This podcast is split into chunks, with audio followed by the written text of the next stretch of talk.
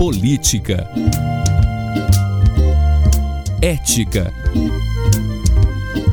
Democracia. Informação. Opinião. Pode falar.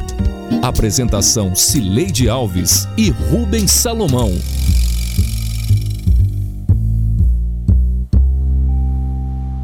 Oi, gente. Rubens Salomão e eu chegamos para a edição 128 do Pode Falar, o primeiro podcast de política de Goiás com trilha sonora de Beto Estrada. Eu sigo em isolamento social em casa e Rubens está no estúdio da Sagres 730 em Aparecida de Goiânia. Oi, Rubens, tudo bem? Oi, Sileide, tudo bem? Tudo bem? De volta aqui para mais um podcast e com esse momento crítico da pandemia, né? Mais uma vez, assim, é, ressaltando o fato de que a gente tem que se cuidar, como você está fazendo quietinho em casa e como eu estou tentando fazer também, mas enfim, vamos que vamos falar também de política no meio dessa pandemia, Sileide. É o assunto, né, Rubens? Infelizmente, a pandemia do novo coronavírus provocou recordes de mortes e novos casos nesta semana, expôs as medidas insatisfatórias do presidente Jair Bolsonaro e, de quebra, deu visibilidade ao discurso do ex-presidente Lula da Silva, que retorna à política. Em meio ao caos, os empresários pressionam prefeitos contra as medidas de isolamento social. Temas deste episódio do Pode Falar.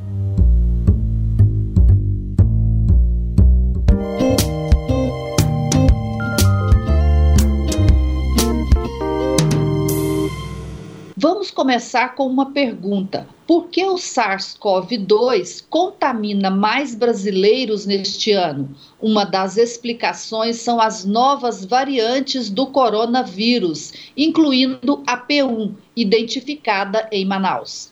Ver mais jovens acometidos por essa variante é por quê? Será que é porque os jovens se, se, expuseram mais, então agora tem um maior número de jovens com o vírus, portanto, um maior número de jovens doentes e, portanto, um maior número de jovens entre esses doentes que é mais suscetível à doença, acabou precisando de hospitalização. Então, isso pode ser só um fator epidemiológico e não ter nada a ver com o vírus. Isso a gente ainda não sabe. O que a gente sabe com certeza é que ele é mais transmissível e por isso ele acaba causando mais mortes. Quanto mais o vírus se replica, maior a probabilidade de sofrer mutações. E maior a probabilidade de uma dessas mutações ser vantajosa para o vírus e desvantajosa para nós. Então, é uma questão de probabilidade. Quando você tem o vírus se replicando loucamente, livremente num país desse tamanho, essa probabilidade vai lá para cima.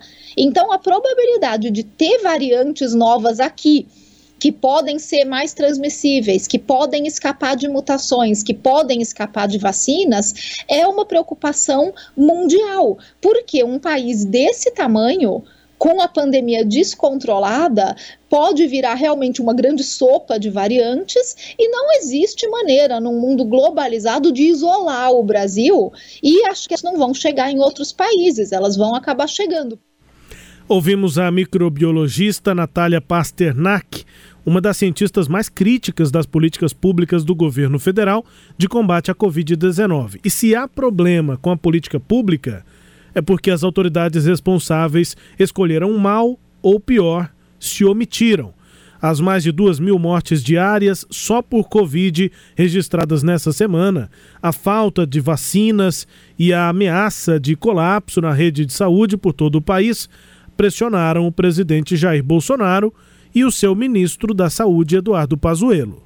Neste contexto, o ministro Edson Fachin do STF anulou todas as ações contra o ex-presidente Luiz Inácio Lula da Silva na 13ª Vara da Justiça Federal de Curitiba. O ministro acatou a tese da defesa de que o juízo do Paraná é incompetente para julgar o caso. Com isso, Lula voltou a ficar elegível e, claro, à cena política, justamente neste caos. Resultado: Lula partiu para o ataque na primeira entrevista e o governo recuou para se defender. E a semana que vem, se Deus quiser, eu vou tomar minha vacina. Vou tomar a minha vacina. Não me importa de que país, não me importa se é duas ou uma só, sabe? Eu vou tomar minha vacina e quero fazer propaganda para o povo brasileiro. Não siga nenhuma decisão imbecil do presidente da República ou do ministro da Saúde. Tome vacina. Tome vacina, porque a vacina é uma das coisas que pode livrar você do Covid. Mas mesmo tomando vacina, não acho que você possa tomar vacina e já tirar a camisa, já ir para o boteco, pedir uma cerveja gelada e ficar conversando. Não. Você precisa continuar fazendo o isolamento e você precisa continuar utilizando máscara e utilizando álcool gel. Já temos vacinados no Brasil mais de 10 milhões de pessoas. Isso equivale a uma população maior do que o Estado de Israel, que são 9 milhões de habitantes. O Brasil está fazendo a sua parte. O governo federal tem mostrado o seu trabalho. Vivemos um momento grave no país, com muitas perdas de vidas que foram causadas principalmente pelas novas variantes do coronavírus. O nosso sistema de saúde está muito impactado, mas não colapsou nem vai colapsar. Estamos de forma integrada com governadores, prefeitos e todo o sistema privado de saúde, concentrando todos os esforços nesse enfrentamento. Só que a realidade não é essa do mundo paralelo do presidente e do ministro que acabamos de ouvir. O programa de vacinação atrasou.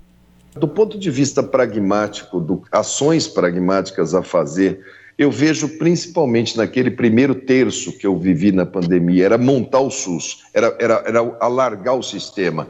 Aí em Goiás nós fizemos muitos movimentos para alargar o sistema, abertura de hospitais, contratação de gente, compra de EPIs, para acomodar mais gente. Agora, o eixo da ciência, ele mostrava a vacina. Eu já começava naquela época a discutir com o pessoal de laboratórios, olha, vocês vão ter que testar, venham testar no Brasil, mas o Brasil quer ser é, o prioritário na hora da aquisição. E eles queriam que o Brasil fosse o primeiro país para eles entrarem com a vacina porque o Brasil tem uma coisa que os outros países não têm, que é a rede de vacinação. Uma coisa é você ter a vacina e depois é você conseguir colocar essa vacina no braço da pessoa. O Brasil tem cultura de vacinação pelo menos acima de 60 anos, né? Nós tam, precisávamos aí estar pelo menos com quase um terço da população vacinada, né? Com um terço da população vacinada, a gente impacta significativamente em internação, em óbitos e também começa a impactar em disseminação. Né? A gente vê países como Israel, Estados Unidos que já chegaram num quantitativo maior e já começaram a ter impacto realmente na redução mas é, o Brasil considero que começou um, um, pouco tarde essa vacinação, né? É, mas enfim é o que é o que está estabelecido para nós e vamos acelerar o máximo possível.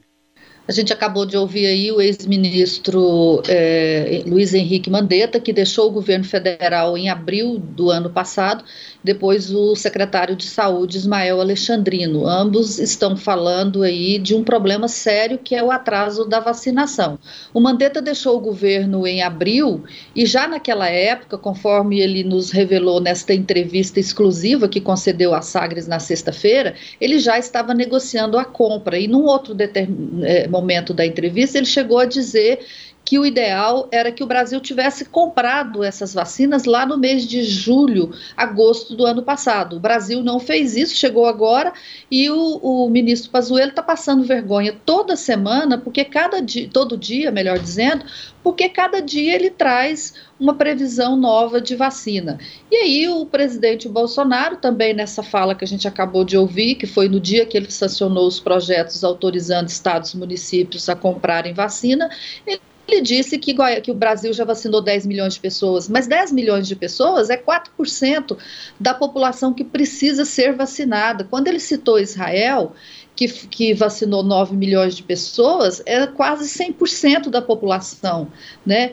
Então, assim, o, o problema, e aí o ministro Mandetta usou uma expressão que eu achei muito interessante nessa entrevista, Rubens, é que é, é, o Brasil virou uma torre de Babel, não tem, cada um fala uma língua. Por quê? Porque não tem um líder que deveria ser o presidente da República e o seu ministro da Saúde, para comandar ações conjuntas de combate à Covid. Quer dizer, o inimigo do Brasil hoje chama-se SARS-CoV-2. E o presidente da República age como se o inimigo do Brasil fosse os governadores, os prefeitos e os cientistas e todo mais que combate o vírus. É, assim, o foco dele não é combater o vírus.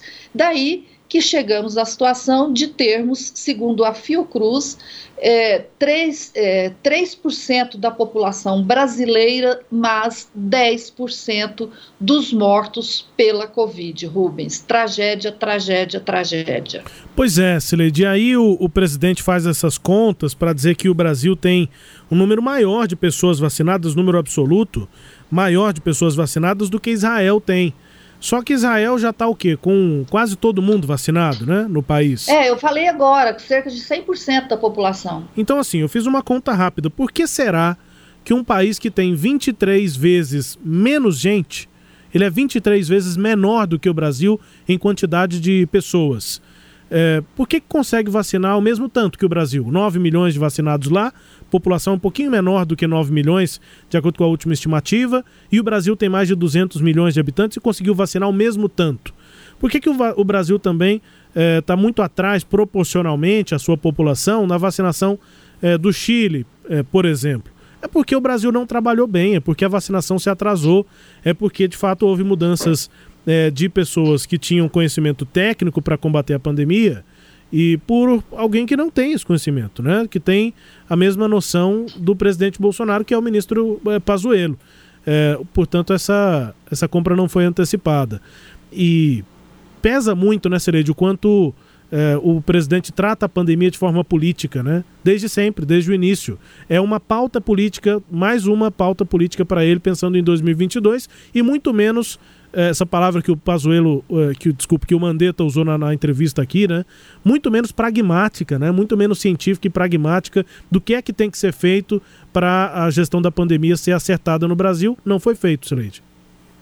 É, eu até é, eu acho que todo mundo está vendo, né, que o presidente, que o rei está nu, né, que o Brasil está com esse problema gravíssimo, mas é, acho que a entrada do Lula no processo essa semana, ele deu uma, uma nova feição a tudo isso. Por quê? Porque o Lula conseguiu ser um contraponto. O Lula tem uma facilidade muito grande de comunicação, de oratória, coisa que o Bolsonaro está longe, né? No, no, nunca consegue. Ele é, o, ele é péssimo para falar, ele articula mal, ele, o raciocínio dele é, é incompleto, é cheio de, de, de, cortes, né?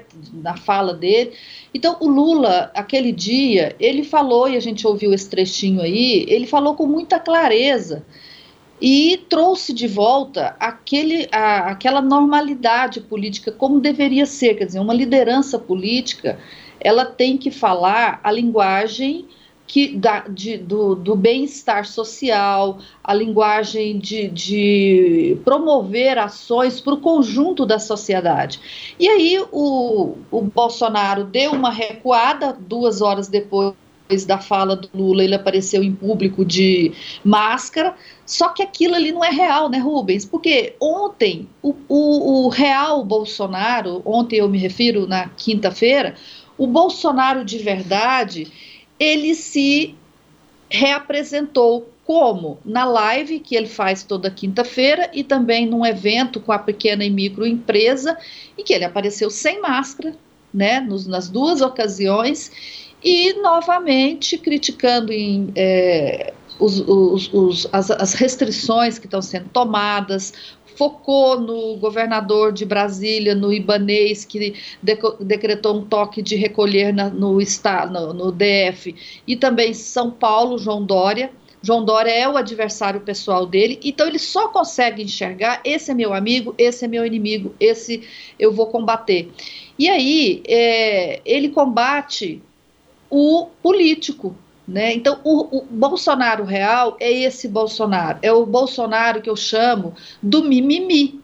Nós temos um ano de pandemia e Bolsonaro só faz alguma, só faz uma coisa: chora e reclama das medidas de contenção da doença. E aí, Rubens, nós tivemos uma inflação recorde agora em fevereiro, assustou muito o mercado.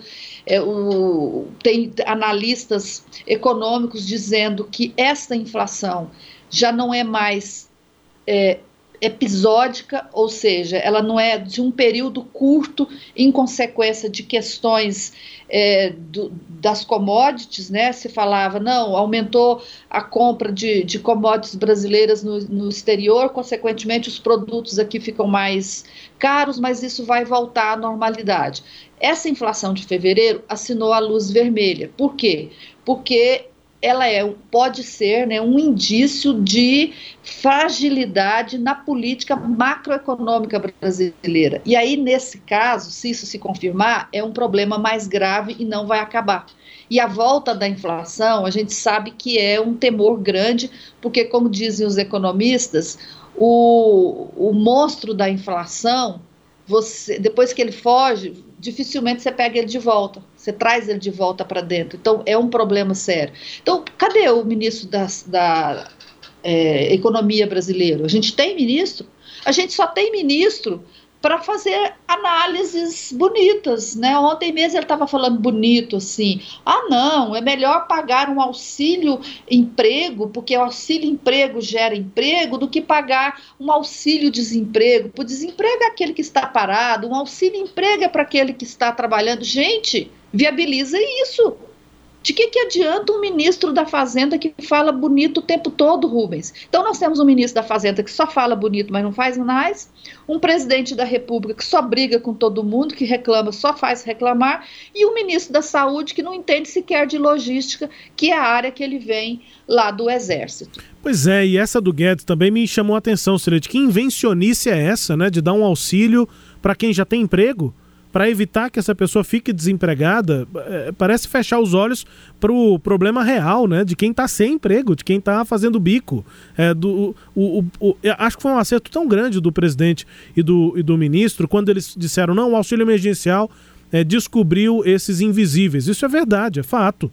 É, não eram nem atendidos por, por, programas sociais, nem por auxílio-desemprego, era quem estava aí já não procurando mais emprego, não é nem considerado mais desempregado pela estatística, uma das estatísticas do, do IBGE, porque não está procurando emprego, fica aí vivendo de bico, mas com pouquíssima condição financeira, e de fato o auxílio emergencial descobriu essas pessoas. E aí agora o ministro vem sugerir auxílio emprego para quem está empregado, para tentar manter esse emprego tem gente com uma situação muito pior, né? Exatamente esses que foram descobertos pelo auxílio emergencial. Agora, Celeste, só para não deixar de, de citar é, o quanto o presidente está também ainda politizando a questão, até quando ele usa máscara, né? Até quando ele é, é, esboça uma mudança que é fake, que é falsa, mas ele também está politizando porque é uma resposta à pressão que vem do ex-presidente Lula principalmente nesse setor com quem o Paulo Guedes conversa, né? com os empresários, com liberais, com liberais na economia, que também apoiaram a candidaturas, principalmente em 2002 e 2006,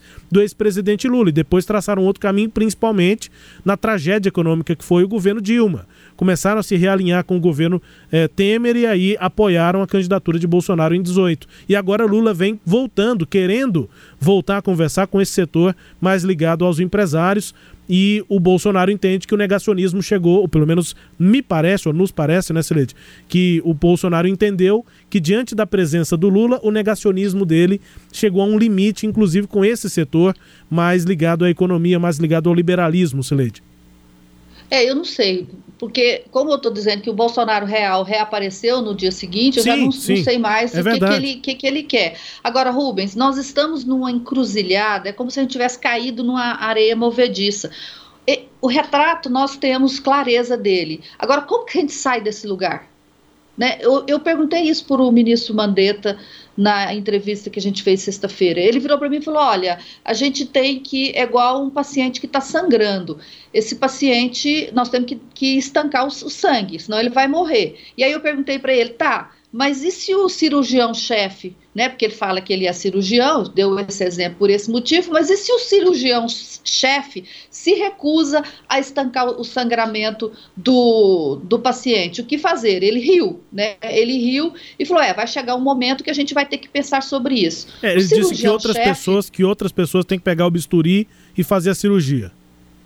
Isso, boa lembrança, né? Chamar outras pessoas para fazer a, a, cirurgia, outros, outros cirurgiões.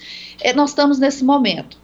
Eu não sei como fazer isso, o ministro também não deu muito sinal. O Lula está falando isso. Foi o que o Lula fal falou no discurso dele, que ele vai chamar todo mundo para ajudar a, a fazer, a, a pressionar para soluções para esse problema os governadores estão pressionados por demais. Os governadores estão tentando fazer a parte deles.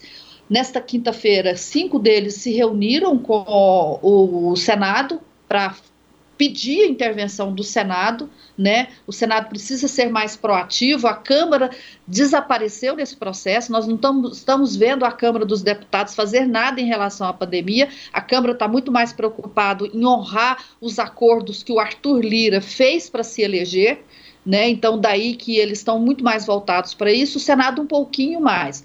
Mas é, os governadores também assinaram uma carta e o Caiado assinou essa carta esta semana. Foi a segunda carta pedindo apoio para a construção de uma unidade nacional.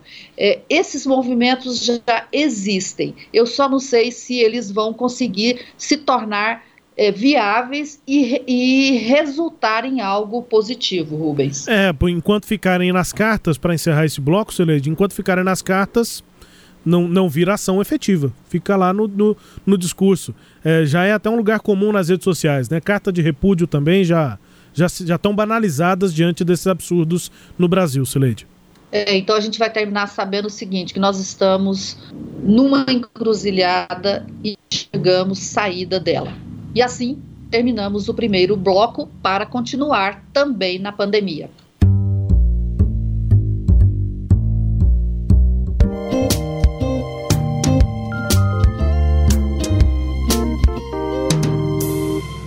Mas é, uma coisa é certa: o comércio já está muito sofrido, estamos indo para 14 dias fechados, então eu penso que dificilmente terá o apoio é, da coletividade para mais tempo fechado.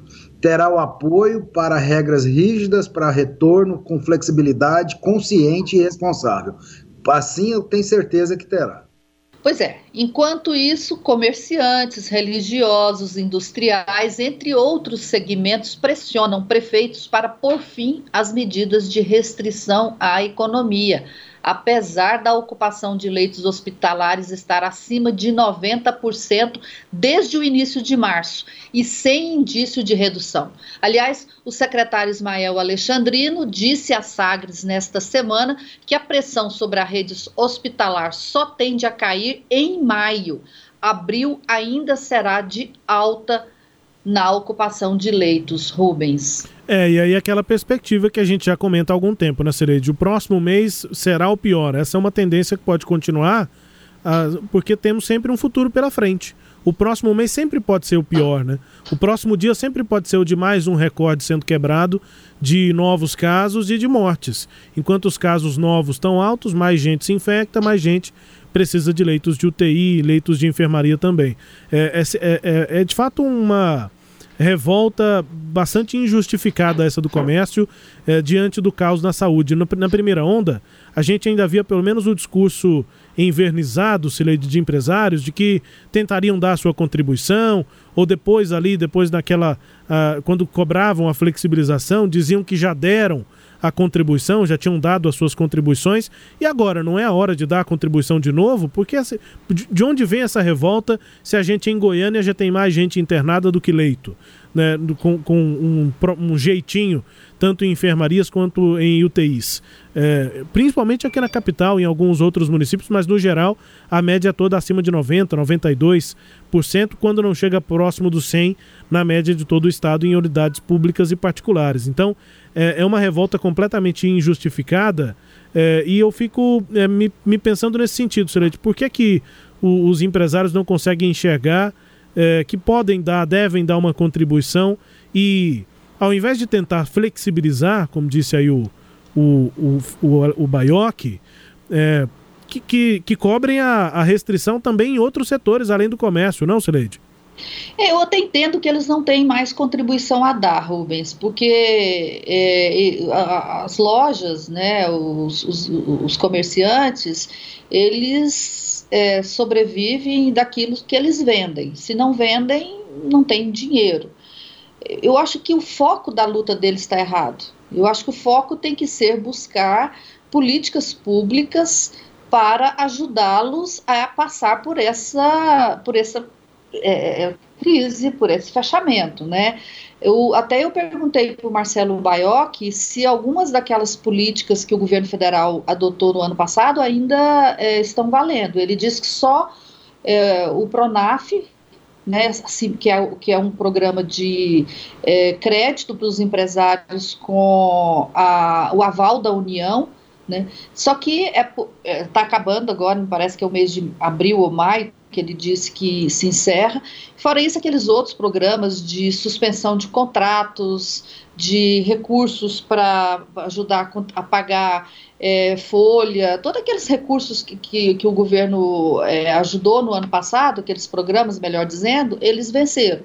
Então, eu acho que os empresários tinham que estar fazendo isso, eles tinham que entender, ok, é, os números não nos permitem vo voltar, mas a gente precisa de ajuda. Nós precisamos de ajuda das prefeituras, nós precisamos de, ajudas do, de ajuda do governo do estado, nós precisamos de ajuda da União. Eu acho que esse é um, é um movimento mais é, é, coerente com o momento atual. E mas o que, que eles querem fazer? É, eles querem voltar à marra, né? É, uma carta está circulando nos grupos de WhatsApp ela, uma carta escrita por empresários defendendo o retorno a qualquer preço, a qualquer custo na segunda-feira. Eles dizem que vão voltar independentemente dos decretos que ainda podem ser prorrogados para a próxima semana. É, as entidades formais estão dizendo que não têm responsabilidade sobre esse movimento e que discordam dele. Eu conversei, além da entrevista que nós fizemos com o Baioc, eu conversei com ele também fora do ar e ele me disse isso, olha, nós não estamos, nós, nós não estamos incentivando, a gente discorda, outras entidades como Cindy Lojas é, estão dizendo a mesma coisa, mas assim, me parece, Rubens, que há uma certa condescendência das entidades formais com esse movimento.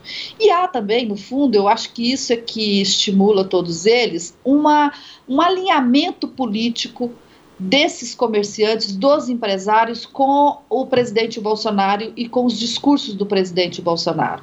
Você deu na coluna é, Sagres em Off essa semana que Sandro Mabel defende o tratamento precoce. Eu conversei com outros empresários e eles me disseram assim: ah, não só defende, como está fazendo o tratamento precoce. E eu perguntei para esse empresário: e você? Eu também estou fazendo o tratamento precoce.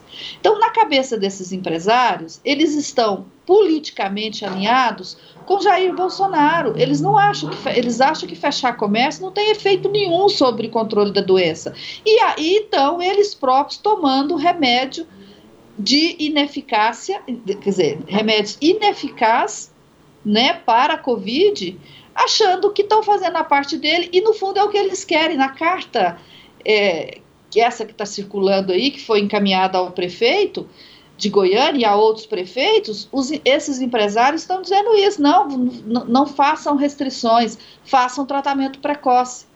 No fundo, na minha opinião, é isso, é alinhamento. Então, quando o ministro Mandetta falou que nós estamos numa torre de Babel, esse é um exemplo clássico, né?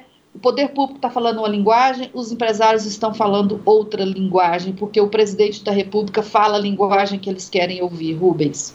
E infelizmente não, é, não são suficientes os casos de empresários, pessoas endinheiradas que têm acesso a, a tratamentos de saúde particulares que perdem a vida, muitas vezes quando têm acesso a leitos de UTI. Hoje em dia, nem nos hospitais caros de Goiânia está tendo leito de UTI, né, Celede? Muitos estão com, com os leitos totalmente ocupados.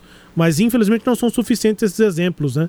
É, Para familiares, muitas vezes, hum, é, contam as histórias, dizem, olha, é, essas pessoas negavam o problema, se ficaram doentes, precisaram de leitos, alguns não resistiram. Nessa semana, toda semana, todos os dias, a gente tem casos desses, mas não são suficientes. É, não dá para imaginar o que é que vai ser suficiente para convencer essas pessoas, senão o próprio caso é, de, de adoecimento, Sileide. Não, não consigo ver outro jeito.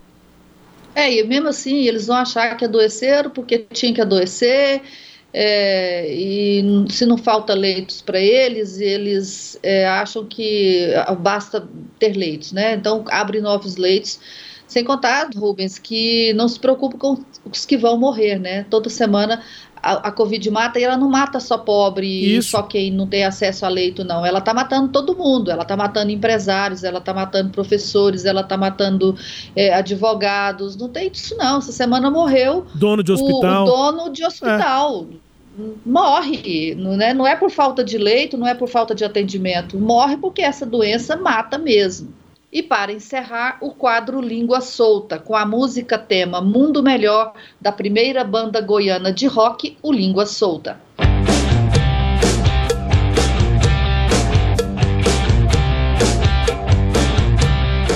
A Áustria também.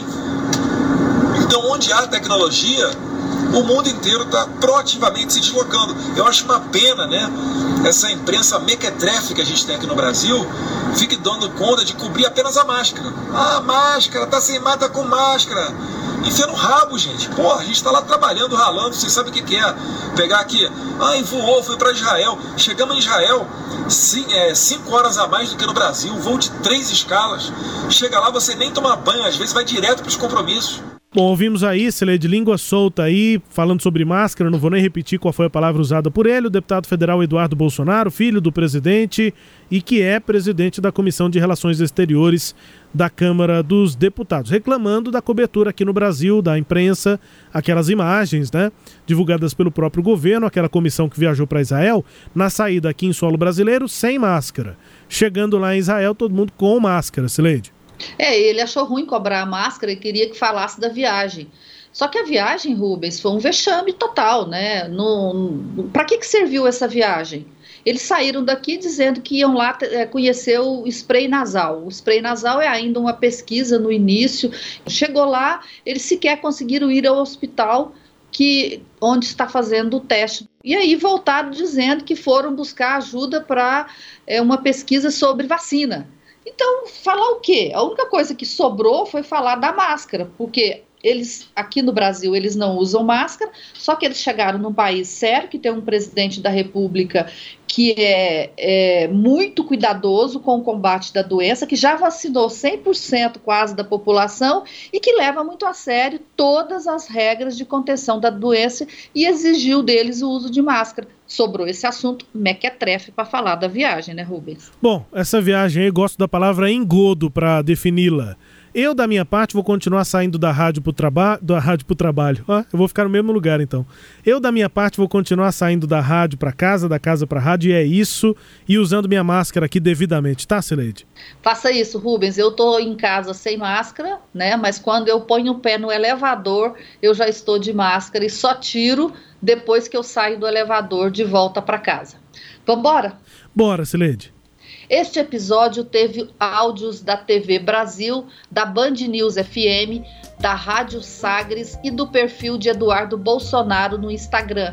Confira o Pode Falar todo sábado às nove e meia da manhã na Rádio Sagres 730, no Sagres Online, no aplicativo da Sagres, no SoundCloud, no Spotify, no Google App, no Deezer e do Castbox. Tchau, Rubens. Tchau, Sileide. Até a próxima. Beijo. Tchau, tchau. Apresentamos Pode Falar com jornalistas Cileide Alves e Rubens Salomão.